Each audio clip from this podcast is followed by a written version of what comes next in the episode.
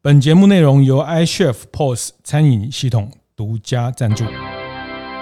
开晨会喽！大家好，我是游子彦。餐饮业为例的商家使用行动支付，什么全支付这个事情的一个研究。呃，我觉得应该是说，我们未来呃这个东西必须要纳入成就是。你开店的时候的必要成本。可是，在全台湾大概没有 EMBA 是在这样的学院底下成立，课程名称叫大型赛会的管理。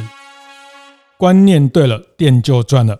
欢迎收听大店长晨会，每周一、周四、周五，透过 Podcast 跟大家分享服务业的经营和洞察。那在这个平台也是一个服务业知识的一个分享。这系列我们和台师大的乐活 EMBA、台师大的运动休闲这个餐馆哈餐馆研究所一起来企划了这个系列的内容啊。那其实呃也是出发点是。其实很多服务业的伙伴啊，在这边进修，在这边学习。那我也希望啊，大家好不容易写的论文，可以特别是在台师大乐活 EMBA，他们很多是跟业界非常密切的这些学习的内容、学习的心得，可以跟大家共享哈。我我总觉得知识是越分享。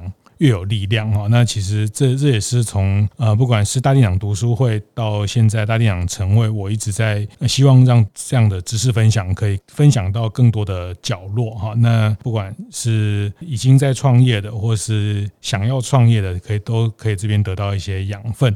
那这一集我们一样继续要请王国兴王老师，这个乐活 EMBA 的创办的执行长啊，从零到三届，前三届都他主持成立的啊，那他。现在归建到这个运动休闲餐馆研究所，但是他还是会协助这个乐活 EMBA。那我也呃跟老师聊才知道，原来这个乐活 EMBA 现在有一个对经理人、对经营者的诉求，叫你的第二个 EMBA。是除了老师这一集的研究的主题是请家运李家运啊，是一个牛排店的老板，那谈的是支付。以餐饮业为例的商家使用行动支付，就是 l i Pay、Apple Pay 什么全支付这个事情的一个研究哈，那这个非常有意思，我觉得这个也是跟大家很很切身的部分。那我想还是先请老师跟大家打个招呼。呃，职业兄好，大家好。是，谢谢谢谢老师在持持续陪伴我们 哈。那一共呃，我们这个系列会有三集，今天我们到了。这个第二集的部分，那也请佳韵跟大家打个招呼，也介绍一下你自己。线上的听众大家好，我是师大乐活 EMBA 第三届的研究生，我叫做李佳韵。对，那我主要是经营这个街边店的牛排馆，呃，碳烤牛排是名店。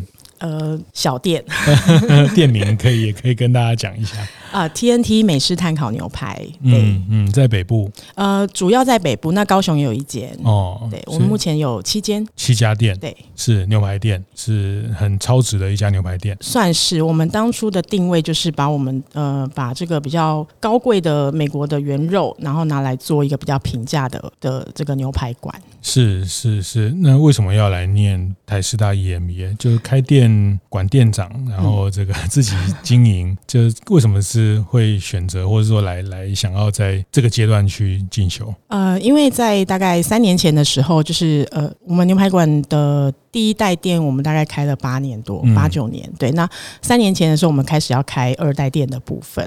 那其实 TNT 这个牌子呢，是我朋友他们开始开创的。是。那我们那时候他还有几个朋友，我们大概五个朋友，大家一人开了一间店这样子。对，那所以一开始大家都是处于一种养老的状态，在经营牛排馆，嗯，就是非常 peace 的状态。后来我们在三年前，我们大概要开始准备开二代店，让我们店里面一些比较资深的员工，他们有呃更好。好的一个发展这样子，所以我们就开了永和店，然后后面又开了泸州店。嗯，对，那这些都是拉原本的旧有的员工呃出来管理这些店。对，那开了永和店之后，因为我原原本是管理这个综合店，嗯，那一家店其实轻轻松松，因为你常常在店里面嘛，那所有的事情你都。非常清楚，所以遇到问题就解决问题，对，好像就没有什么大问题。嗯，对。那开了两家店之后，问题就来了，是对，我们就遇到了很多以前没有遇过的问题，所以呃，你就要寻求这个解决方案。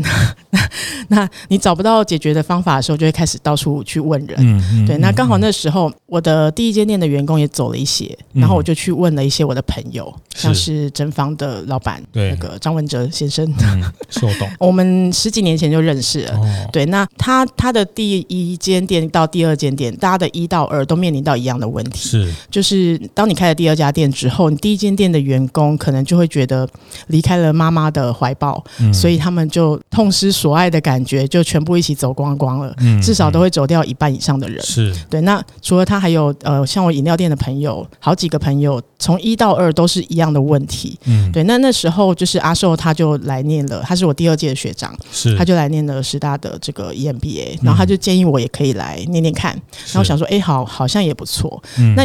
其实我在在这个永和店之后，我还做了另外一件 一件事情，就是因为永和店那时候其实我们是拉资深员工出来开，所以他们其实很快就上手了。那一切看似很完美的情况下，虽然我遇到了很多的问题没解决，对，但他们很快上手，所以我就很欢乐的决定我要再开一间豆花店。哦，所以我在开了永和店的半年多之后，我又开了一个全新的品牌，嗯，叫做惠春豆花。是，那到了第二个品牌。然后是我要管理的是第三家店的时候，问题又大概出现了一万个，嗯 嗯、对，所以那时候又迫切的觉得，嗯，对我我需要一些新知，我需要一些人来给我指导，对，所以那时候才会觉得，好，那我应该要来再多念一点书，是。对，帮自己的脑袋稍微活化一下，对，不然一直困，好像一直困在一个困境里面，而且这个困境还是自己造成的。哦，是，真的都一样，就是说成长，成长要啊，开始就会有管理的议题了。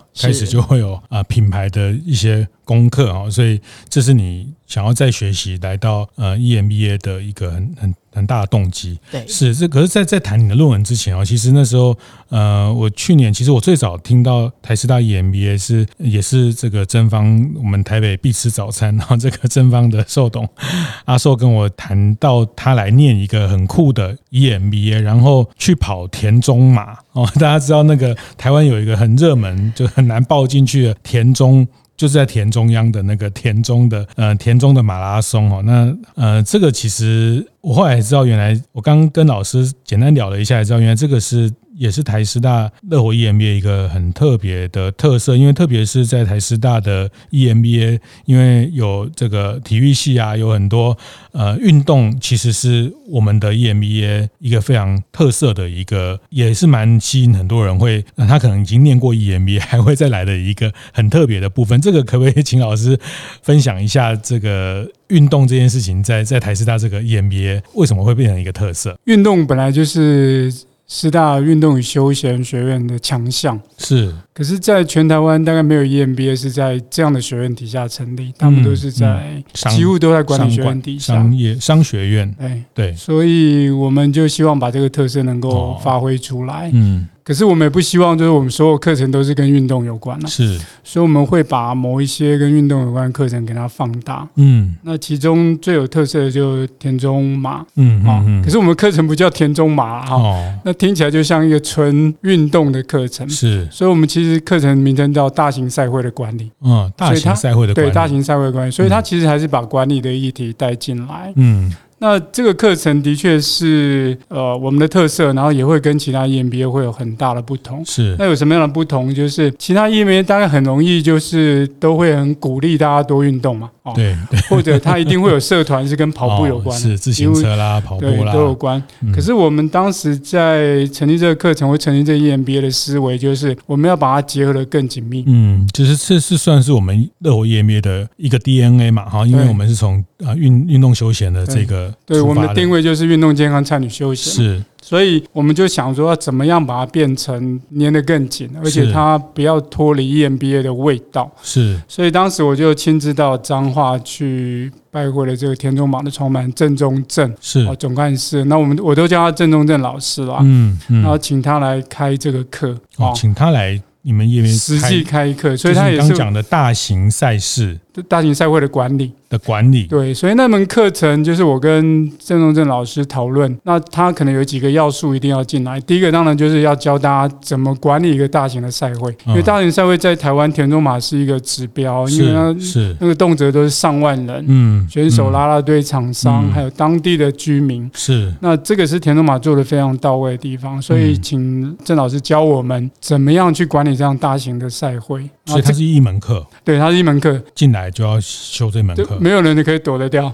哦，是必修课，必必修课。对，所以所有同学都要修，然后可以跟着郑老师去学习。那郑老师的课程除了教大家管理赛会之外，他也会带进来教你一个好的跑步的呃习惯姿势。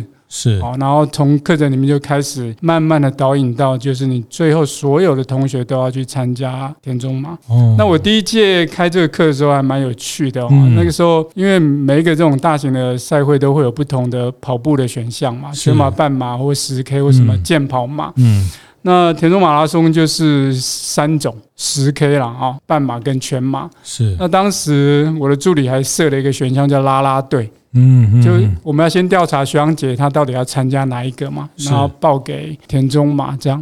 然后我的助理就有四个选项，其中就有一个拉拉队，拉拉队意思就不用跑嘛，他就拿来给我看这样。哦，我想了半天，我到底要不要给他们拉拉队的选项？是。后来我就决定把它拿掉了。哦，对，那刚开始的时候，徐阳姐拿到这个要勾选的团员，他们其实不敢说反弹，而是他们想说哇，因为我们的学生里面年纪。平均年纪第一届是五十二岁，有八个超过六十岁，嗯，从来都没有跑过马拉松，对，所以十 K 十 K 是最基本的，这个、哦、对他们来讲也是蛮困难的。他的选项就是十 K，对，二十一，半马、全马四十二，对。然后因为没得选择嘛，然后他就 只能选十 K 往上起跳这样。是。那那门课就像佳韵讲，他其实是必修，所以跑步这件事情在这课里面就变成他一定要跑。那我也没有给他拉拉队的选项。是。所以那个课程就会把运动带进来，把管理带进来，赛会管理带进来。赛会管理，我觉得郑老师把这个课教得非常好，然后那我们的学生也不用去抽，他就是有有个直通的名额，我们就可以去跑。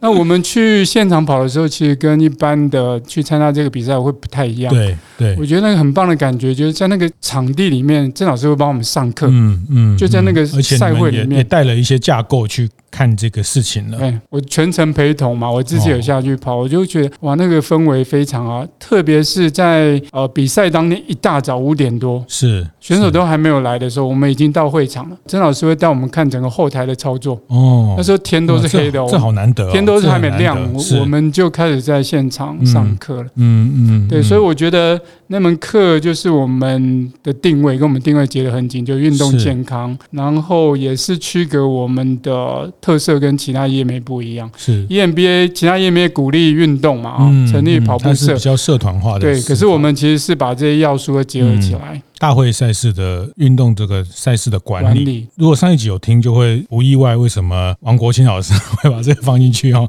因为对他来说是二二六起跳，因为这个 他是这个啊，人家跑完马拉松已经是不得了，他是这个超马，这个是还这个骑一百八十公里，再加上马拉松一天还有游泳哈，所以呃，但是我觉得。这个也也很很特别，其实大型赛会越来越多，台湾的这样的活动，它后面其实是有一套，嗯、呃，虽然我不理解，但是我猜想它一定有一套绵密的，至少是风险的控制啊等等。因为呃，像我自己在我在日本有一次参加过一个导播自行车的呃活动，他们就会把这个高速公路封封起来，让自行车跟那时候跟呃巨大。捷安特创办人刘金彪彪哥一起去骑哦，那其实我印象非常深刻。他们从整个路线的安排到补给，这个拉拉队就是他们动员地方的呃伙伴、地方的居民的。那其实自行车也好，跑步也好，它都有很多潜在的风险跟危险哈。那这个东西怎么跟在地的生活去做一个安排？然后整个后勤的补给、后勤的，但但至少。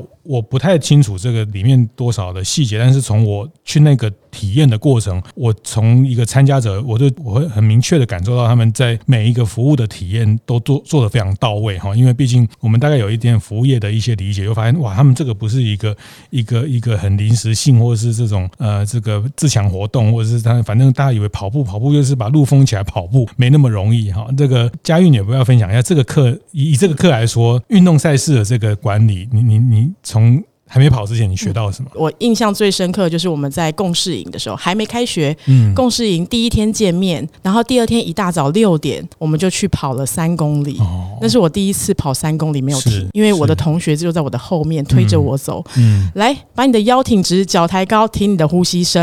嗯，好，往前往前，然后我们我们就跑完了三公里。可是跑完之后喘了一个小时。是，对。那其实，在田中马之前，因为其实我们班上的同学，大家的年龄层都是比较这个资深一点点，所以呃，其实学校有帮我们安排了就是跑步的课程，哦、对，让我们在去跑田中马之前，确保大家其实是可以有正确的跑步的姿势，嗯、去进行安全的进行这个活动。对，那那时候我们一直得到的讯息就是田中马是最好吃的马拉松，对对对对，它有非常丰富的补给。那你跑到可能半马或是全马的时候，还会有王品的牛排啊，哦、等等等，非常丰富的补给。他们只告诉你有很多好吃的东西，嗯、对。但依照我第一次的经验，我一个都吃不下去，是 因为好累。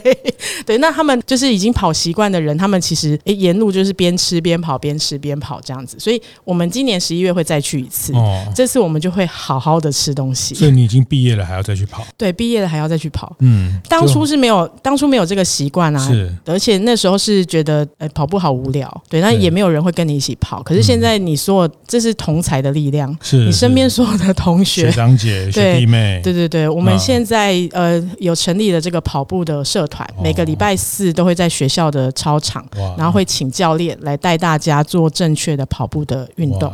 对，那现在每个礼拜四的进度就是让大让新一届进来的第五届的学长姐们可以安全的完成田中马拉松。是是是，我觉得这个也都经过一些设计，那也也难怪它成为台湾最难报名的一个在岛内的呃这个马拉松的比赛哦。那报不进去就可以先来。报我们台师大 EMBA 哈，那话说我们也没有很好进哈。如果上一集有听的就知道，我们的录取率是年年的往下哈，这个这个门越来越越有点窄哈。不过当然很很欢迎大家服务业经营者。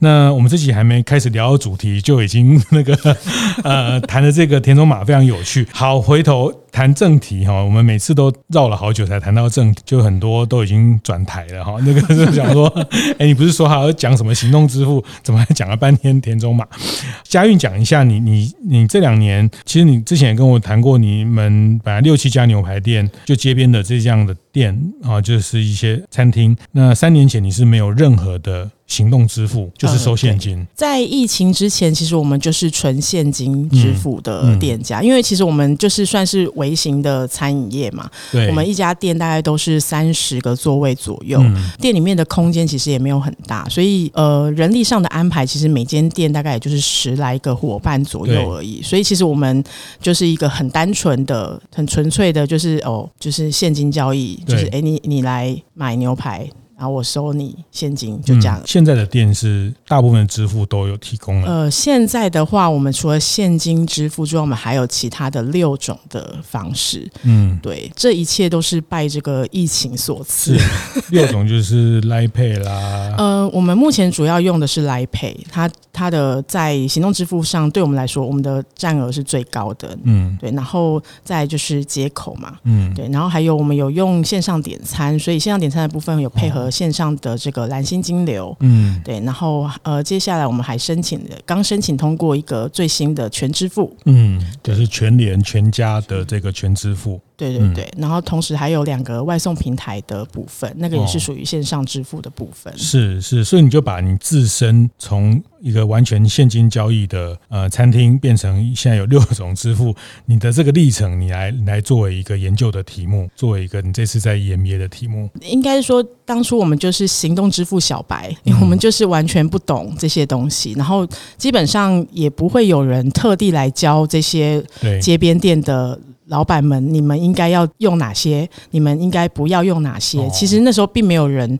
会告诉你这些，那你一定都是哦，身边朋友问一问，嗯、然后可能就随便做决定了。嗯嗯 嗯、对，所以呃，我我那时候才会觉得，哎，我应该要做一个这个相关的研究，然后可以让跟我一样的微型餐饮的店家的老板。因为其实这些人很多，嗯，对。那通常大家也不太有时间，对对。那直接给你一个结论最快，好，对，那你就可以去做一个参考。好，我们很多大店长的店家大概就是呃，可能三家店、五家店。那支付这件事情，呃，看起来所有消费者越来越越多使用哦。过去就是呃，带个钱包跟手机出门，现在可能连钱包都不用，带个手机出去一整天还能活着回来用。但是现在我们今天特别会回到说店家，那特别中小型的店家在用这件事情上，嗯，所以你的发现是需要用，不一定都要用，或者是整个你这样讨论下来，或者你的论文这样探讨下来，你觉得对街边店来说，他要怎么看待这件事情？节目进行到这里，稍微休息一下，和大家分享节目合作伙伴 iCHEF 的相关讯息。每次年底结账金额对不上，进货库存乱糟糟，营业税、所得税傻傻分不清楚。你开的店也经常碰到与财务和会计上的困扰吗？欢迎报名我们节目合作伙伴 iCHEF 餐厅帮十一月的成长课程。在这个月课程，iCHEF 与知名企业教育机构艾斯博共同举办开店最常见的十个财会问题分享会，以各种真实情境帮助经营者一一破解各种。财会的迷思与疑问。此外，还邀请了资深设计师举办平面设计课程，让老板们可以用简单易懂的工具，轻松做出设计感十足的餐厅素材。而餐厅行销曝光必学的 FB 与 IG 广告入门课，十一月也一样有，可以说是超级丰富多彩。有兴趣的大店长们，赶快到 iCHEF 的粉丝专页获得更多课程讯息哦。整个你这样讨论下来，或者你的论文这样探讨下来，你觉得对街边店来说，他要怎么看待这件事情？呃，我觉得就是主要你还是要依据你们自己的业种，还有你们的客单价，以及你所在的地区来去做决定。嗯、是对，因为其实每个地区他们的这个使用习惯是不一样的。像我们的店是在新北市，那其实新北市的这个消费者，他们对于 Line Pay 的这个接受度、使用度是比较高的。嗯，对，一开始是接口，那慢慢的转移变成了 Line Pay 是最高的，因为那个占比它会不断的移动嘛。那你可以感受到消费者他们对于每一种支付它的使用的程度跟它的依赖度的差别，对，那其实这个除了。除了这些支付平台，他们提供的一些行销的活动，还有他们试图想要让他们的用户更加的粘着，嗯，那都会影响到，就是你你去做这个选择。对，那其实你说要用或是不要用，呃，我觉得这个是要用也对，不用也对，就是我觉得那个没有对错，只是说你的选择是什么。因为像我有访谈到的这个街边店的店家的老板，他们是不使用的，他们就是坚持他到现在还是没有用。那他的意思就是说，第一个他。们的消费者并没有这么高的需求，就可能不是说呃每天都有人问他说，哎，你们这里有没有那个行动支付可以用行动支付吗？可能一个月有一两个人问而已。那他觉得为了这一点点的。这个客户群，然后他要做后面这么多的事情，因为其实使用行动支付对于街边店的店家来说算是相对负担。哦，为什么？就就就扫一扫啊，然后就钱就进账户啦。呃，可是进来的钱会少啊，嗯、因为他们会需要收取系统的这个手续费啊。但是它不是相对是易于管理嘛？就是比如说他也不用担心啊、呃，什么现金不见啊，或者是说这个点错钱啊等等。呃，会用的店家就是会觉得，哎，他这样子方便，所以他。他不用去现场。对现场的现金账，可是不用的店家他就是觉得，哎、嗯，他这样子对账很麻烦。嗯，他今天只要现金账的时候，他只要一笔账，他就是只要对当天的现金账对了就没问题了。嗯，那把钱放进去银行就结束这回合了。对，可是当他今天有行动支付的时候，像我们现在有呃一二三四五六有六种，那我除了对现金账之外，我总共要对七种账。我一样一间小型的街边店，我从对一种账变成对七种账。嗯，对，那尤其有些。呃，可能像外送平台，他们这样很容易会出错的。嗯，那出错你要不要再去追？嗯，对，现金都是当天结嘛，所以你当天就会追了。可是呃，这些平台的账都是，它有的可能是周结，有的是双周结，有的是月结。等到一个月后你再去追，其实你也追不回来。哦、是是，对是。那对他们来说，尤其是一些可能年纪比较偏大的街边店的老板，嗯，那个负担就是相对的重。嗯，因为他每个结账的周期不一样。对，是这个都是会增加管理成本。对，因为数学不好就是不好。对对，不是有一个笑话叫呃，数学不会就是不会，不会就是不会。对，是是，所以这个对店家来说，他不装也对，但是在使用行为，确实因为疫情之后，因为比如说全年的这种大力的，呃，其实台湾的支付其实全年是一个很大的角色哦，因为它透过柜台，透过这个呃，透过这些柜台的建立了这个，透过一个人一个人教你要一定要用低差配一定，我觉得建立了大家透过支付的一个行为，加上疫情啊，那所以呃，你会觉得从店家的角度来说，他必须考虑到管理成本，当然抽成的成本嘛，大概每一笔都会有大概两趴到呃手续费的部分，大概都是在可能二点三一到三趴左右。嗯嗯，但是它的好处是，它还是会多带一些生意进来，不是吗？你你无法评估，嗯，就是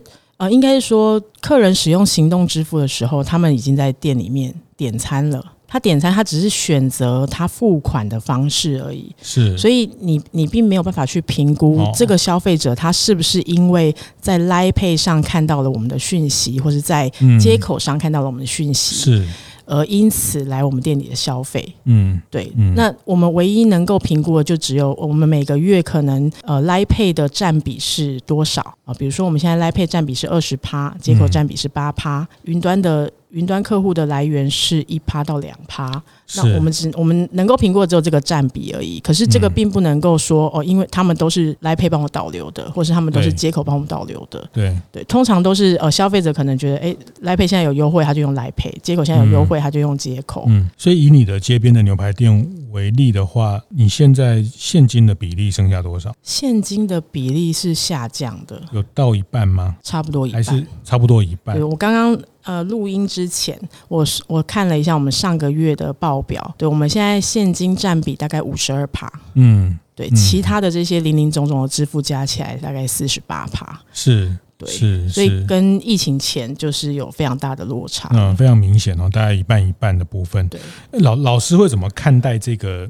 其实这个对餐饮服务业也是一个一个这个这两三年的一个。课题哦，那这课题说大不大，说小也不小哈。就是从家家运的呃分析跟访这个议题，老师会怎么看待？对餐饮服务业要怎么去思维这个题目？贤兄，我想我先跟。针对这问题，我分享一点经验哦，就是因为我的研究是长期跟上海复旦大学合作，是，所以在疫情前还蛮有机会到中国大陆去。对，哦，那我也在中国大陆做了一些企业的个案。嗯，有一次我到北京去访谈那个众信旅游，众信旅游听起来就跟餐饮业没有那么直接关系，可是它也在大的观光产业的这个这个架构底下。那众信旅游可能大家。可能不是那么熟悉啦，可是你可以把它想象，就是众信旅游就好像台湾的雄狮，嗯，可是它的营业额跟规模都会比雄狮再大。那很特别的，我们在两天的这个个案的访谈，进驻到他的企业里面，它有它的金融部门，旅行社进来有它的是。金融部门，嗯，那它的金融部门做什么？做旅游会想到就是这种外币的兑换嘛，嗯，小额的信贷。是。然后接下来要做保险哦，啊，还有第三方支付。嗯，那他们其实考量的面向，当时我在访谈的时候觉得，他们其实已经想得非常的远了。如果从旅游业的角度来看的话，呃，成立这个金融部门就是一个。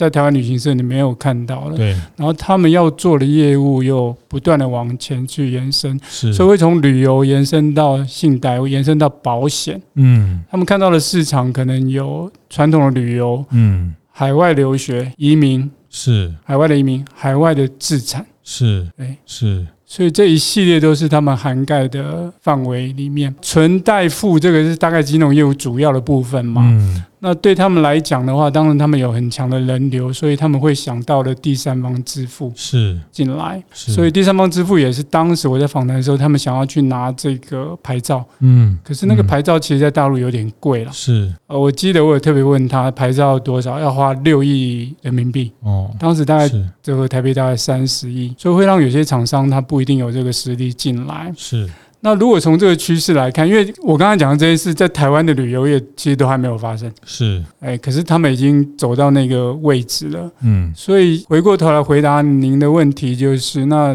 我们的这些店家在面对这样的趋势的时候，我觉得那是一个不可逆的趋势了。是，包含最近我们都在 Google Pay 嘛，它其实现在要改成 Google Wallet。哦，那个概念就是从 Pay 变成一个 Wallet。是，我觉得那个虽然只是一个名词的改变而已，可是你大概可以想象，就是说他可能要把他的业务怎么样？扩张到再做扩张，就像台湾的雄狮旅游早期叫呃 Lion Travel，嗯，他后来其实把它叫做 Lion Group，OK，他就把 Travel 这个给去掉，他用 Group 的概念，所以他切入的生活才涵盖的面向会更进来。所以当所有的的一些平台的支付的时候，它的它的不断的在延伸的时候，嗯，我想对我们的厂商来讲的话，你可能必须要思考的到底不是用或不用，是，而是要怎么用了，嗯，哦，因为对消费者来讲，他也许现在这现在跟过去的时间点，只是说我我。餐饮业我可能会需要，可是未来的太多的事情可能都会跟这件事连接在一起的时候，是我们的餐饮业者可能就是在这个大的环节底下，你可能也没有办法适度的跟它切割开来。是是、嗯、这是我的建议。是老老师这个很很棒的一个观点，其实呃，它还是一个使用行为驱动啊。比如两年前疫情，三年前疫情，对餐饮业来说就是上或不上 Uber 或 Foodpanda。那现在的 agenda 是要讨论的议题是怎么上。对自己有效益，怎么才能把自己的呃这个经营的一些边际的一些呃效益，再透过平台去发挥？是所以很明确的这件事情，已经不用讨论用或不用，是怎么用这件事情哦，因为它最后会把消费者的很多金融的需求信。呃，甚至小额信贷分期哈，或者是你的呃一些相关的跟资金的一些个人的，刚讲的 Google Wallet，然后就是他你的个人皮夹，其实他都帮你代代为管理了，所以这个。必然在消费者的驱动，它会包括金融的线上的金融更发达的时候，台湾相对是是比较慢，我们的监理跟管理，然后因为我们实体的相对比较完整，这件这件事情相对是慢了一点。然后因为这个之后，包括你坐计程车缴学费、缴你的管理费、管委会什么电视台的钱、什么电信的钱，这个它都会变成一个一个一个在在支付上，它都可能会被。整合在一个钱包里面啊，那所以在这这个消费趋势、消费行为的必然的时候，对店家来说是怎么用的问题了。所以，所以佳运你自己去归纳了这个使用因素，然后自己也用了，所以呃你也知道说用了不见得呃短时间内还是会有一些麻烦，然后。短时间内，嗯，就是获利必必然要，但是 但是你还是用了，对不对？呃，是。对，而且还用了六种，嗯，对，呃，可是其实你可以去 try 啊，就是你你不一定说哦，我我用了就一辈子，我又不是要跟他结婚，嗯，对，所以呃，像我有访谈到一个就是一个业者，他是属于快刀斩乱麻的类型，他就是用一个月，他觉得不行，他就立刻把它停掉，然后他觉得行的，他就继续把它留着。嗯，所以他可能用过好几种，但是他真正最后留下来的可能就只剩下一两种，他觉得哎、欸、实用好用，然后消费者也比较爱用的，是的支付平台，因为毕竟有很多可以选择。所以，所以对你来说，你会建议大家还是去尝试？对店家来说？尽量去尝试。呃，应该说，因为我们这次访谈的对象，其实除了街边的店家之外，也有访谈，就是一些集团品牌的集团，然后还有就是、嗯、呃，像饭店的集团。这有什么差别吗？呃，其实中间他们的思考的逻辑就会不一样。像是饭店饭店类型的，呃，可能五星级饭店，那他们都会有这个专业的会计系统。去支撑他们处理后面的复杂的账务的问题，所以他们的专业经理人基本上不会有太多的思考，它就是全用，嗯、是。能用的它就是全用，是。对。那再加上因为他们有品牌的效益嘛。那他们的品牌的效益可以让他们跟这些支付的业者谈到一个比较低的价格，低比较低的这个手续费的趴数，议价的能力。对对对，他们的议价能力是好的，所以对他们来说那个负担相对更小了。对，所以他们基本上没有考虑太多，他就是全用，就算没有什么客人使用，他还是给他放着。像街边店的业者考量的就会比较多了。嗯。通常比较小型的业者，他们呃很多都是校长兼撞钟嘛。对对，就是你自己是，你可能是店长兼负责人，然后兼那个开门的，兼那个扫地的，兼那个做账务的，全部都是你要做啊。对，那这个时候就变成你的工作量就会大增，因为你可能要去处理。诶，可能客人在这个使用的行动支付，然后他可能有要去刷退等等的问题，哦、呃，或者是后端的平台的问题，嗯、然后最后做账的问题，就变成你多了很多额外的工作，嗯，你预期以外的工作要去完成它这样子，嗯、所以他们考量的可能就不是只有在呃消费者端。那像你的店在这过程也是会有阵痛期吗？应该是说那时候我们是兵荒马乱期，嗯，就已经不是只有阵痛了，因为其实我们呃开锁的行动支付都是在两年多前，就是。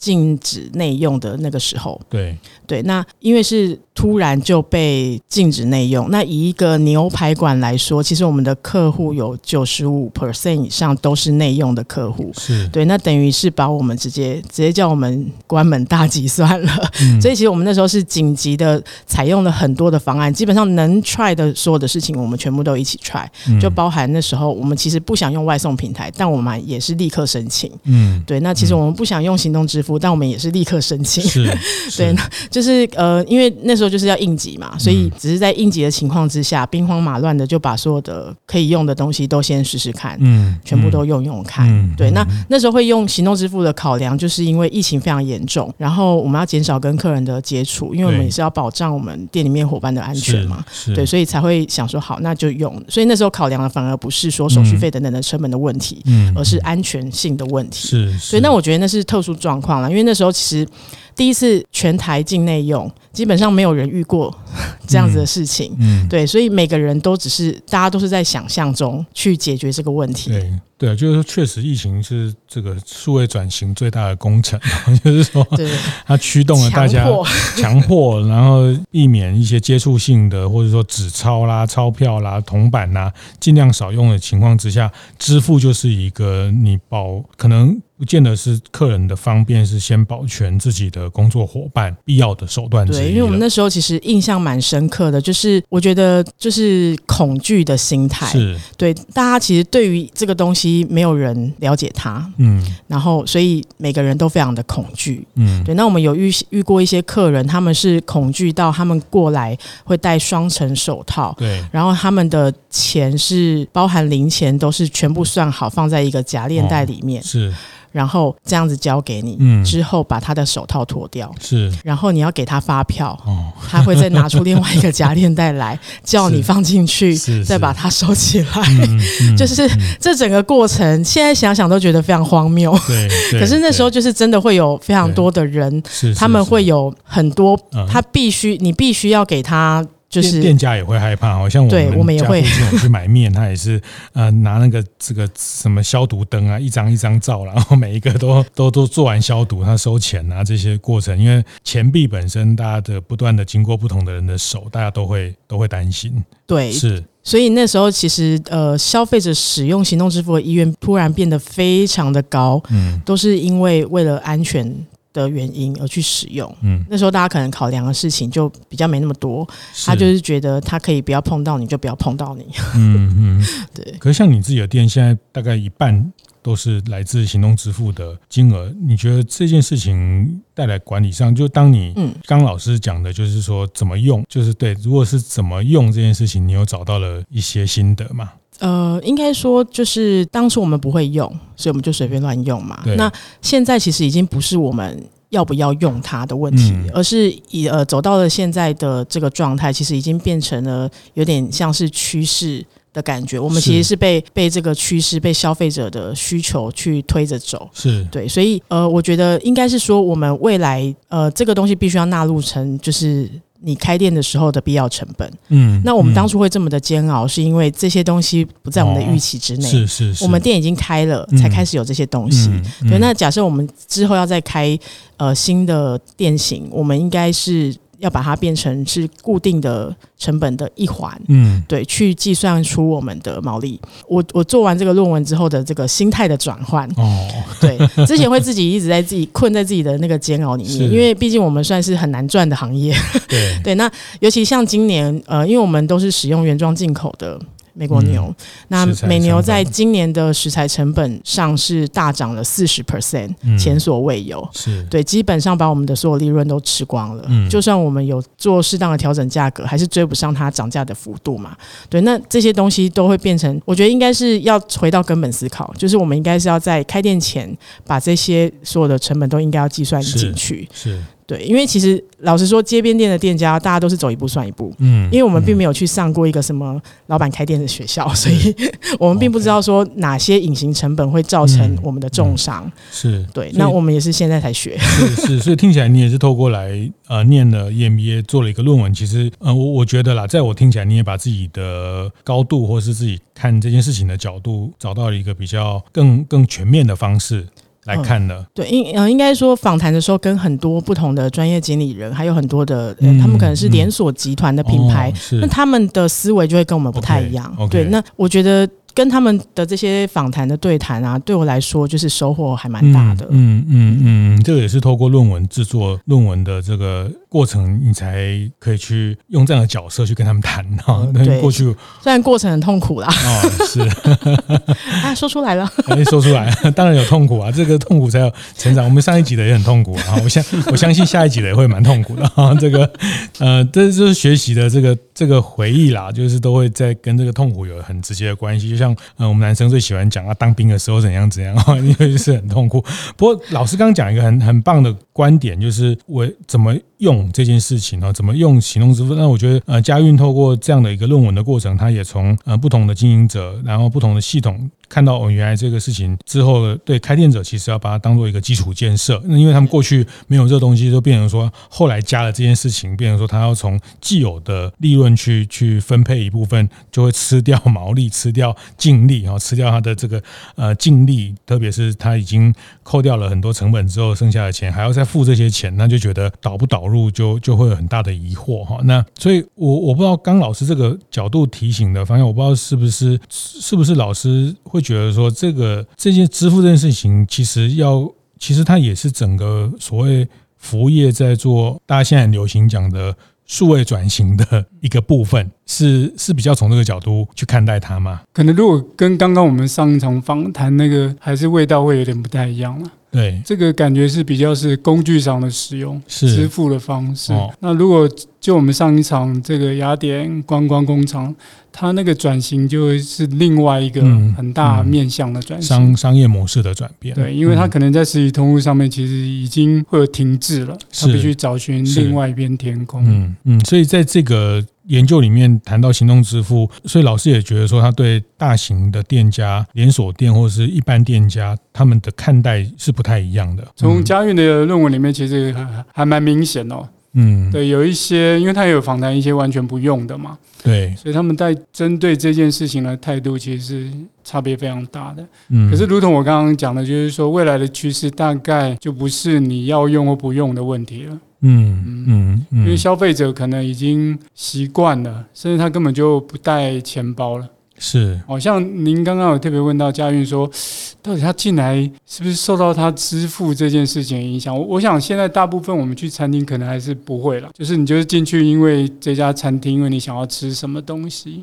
嗯，对啊，可是你可以想象未来，如果他知道你这家店是没有提供任何支付的，也许他进去之前，他可能会影响到他。是，嗯，是，因为他可能就是没有带现金。嗯嗯嗯，或者是说他，呃，刚佳韵有提到，就是说他到底是不是透过他驱动？当然现在看不到，可是接下来其实。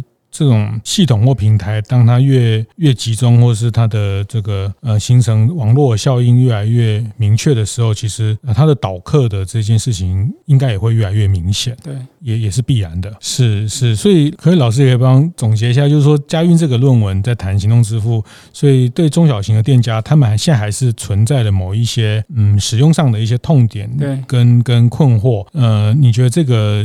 这些这个这个发现也是他他他提醒大家什么事情？嗯呃，我觉得佳韵这论文很好，就是他从他自身的角度嘛，去发现一些问题，然后透过论文希望找到一些解答。哦，那我会给不管是家运未来，或者是对这一块领域有兴趣，或者你也面临这个问题的，其实，在学术上有蛮多人在做这一方面的研究。是，只能说，其实你你在问准备的那个问题，第四题也有特别提到啊。那我特别去查了一些相关的研究，其实你会发现，就是说，呃，比如说我找到一篇叫《创新的采用跟抵制》。行动支付服务为例，嗯，或者是影响店家使用行动支付装置意愿的探讨。那网络上其实还蛮多这个文章，可是，一般也许我们不会特定去找什么学术型的文章去看嘛。那网络上其实是有，嗯，哦，就包含我们在做研究论文的过程里面，也发现一个有趣的点。那因为佳韵的共同指导老师是兴业的呃李红军李志栋，是是知道。对，然后我们在讨论的过程也发现，就是说面对这么多不同的这种工具，其实，在他们财务会计的系统上面，其实非常辛苦，也会增加很多额外工作。是，其实这个就是一个很好的研究的议题。到底每一家在怎么去处理这些？他花了多少时间？有没有一个比较好的，我们叫 best practice？嗯，也许那个经验透过研究能够发现出一个好的模式，然后让大家做参考。是，那类似这样的东西，可能你在网络上都可能找到有人已经做了这个研究。嗯，那如果你愿意的话，去找，也许你就可以找到一些解决的方式。可是我们可能大部分的厂商在面对这个问题的时候，都会寻求朋友啊，嗯，哦，或者一些报章杂志。可是可能在学术型的部分，也许你可以找到。特别是中国大陆的有些文章，是他们可能更早一点。是是，好，谢谢老师提供。其实这个也是一个一个解解题的方式了哈。因为呃，当然第一个就是说，它创新使用呃，有的是先这个所有的创新，有的人都是先先先行者嘛哈。就像呃，电动车也有一群人是先 先使用的人，那因为它很不方便，还要在家里充电。可是它慢慢会随着网络效应，它会开始普及。那所有的创新它都会有一批先使先使用的人，那他们这里。里面呃找到了一个跟既有的呃商模、既有的组织怎么去去嫁接。这个这个也是佳韵在这个论文在找的答案啊，就是大家怎么在里面找到平衡点。但是至少你自己已经找到平衡点了，心态上的平衡点。嗯，这很重要吗？这个其实蛮重要的啊，对，因为你你的心态平衡，你才会呃更公正的去把这个东西当成一个工具去使用它。是你不会一直觉得，哎呀，你还好，他要来骗我钱。对对对对对对对，嗯嗯，大部分的中小型的呃，也不说中小型，我觉得大家现在他很容易会有这样的一种一种。这个惯性或是很很直接的反应，然后觉得 呃，你们就是平台，就是来来抽成啊，就是来赚钱。嗯、对，所以你我觉得这个这个蛮关键的，这个蛮关键的，就是这个心态的，透过一个研究，透过论文的写作，透过你对。像老师讲，透过更多的案例的学习，然后看到在不管对岸的应用等等，哦，原来呃世界是往这个方向，原来这件事情，那后面他要赚你钱，可是他也要付出很大的代价。哦，就是说，为什么我们看到这些平台，他大部分到现在都还不太赚钱哦，但是他明明抽了大家很多钱，为什么他也不赚钱？这个我们是想不通啊。但是可能必必须得透过一个比较完整的的理解，对你心态上的建立一个比较好。的心态，这个是对你接下来在做营业的规划、做工具的使用、做这个品牌的建立，这个其实蛮蛮关键的一个，嗯，呃，对。所以佳韵这个呃念 EMBA 的这个例子，也是一个面对一个创新、面对一个新的经营痛点的时候，如何去面对它。啊，接受它，然后研究它，放下它，对，放下，说得好，是是，但是要研究它啊。但是那有时候我们会跨不过去，或是觉得我们就就逃避，或是觉得它就是，但是我觉得这很棒，就是一个一个面对它，接受它。那看起来好像不能不接受，但是呃，研究它，我觉得这个研究的态度跟精神，其实也呃也是贯穿在我们说经营的环节啊。我想这个也是在透过一个这样的深度的学习可以得到的。那也谢谢佳韵把他的这个研究的分享跟大家分享，也谢谢王老师再次的协助我们把这个呃个案看得更透彻。谢谢谢谢今天两位的分享，谢谢谢谢。会后记得在 Apple Podcast 订阅、评分、留言。有任何想在晨会上讨论的议题，也欢迎提出。大店长晨会，下次见，拜拜。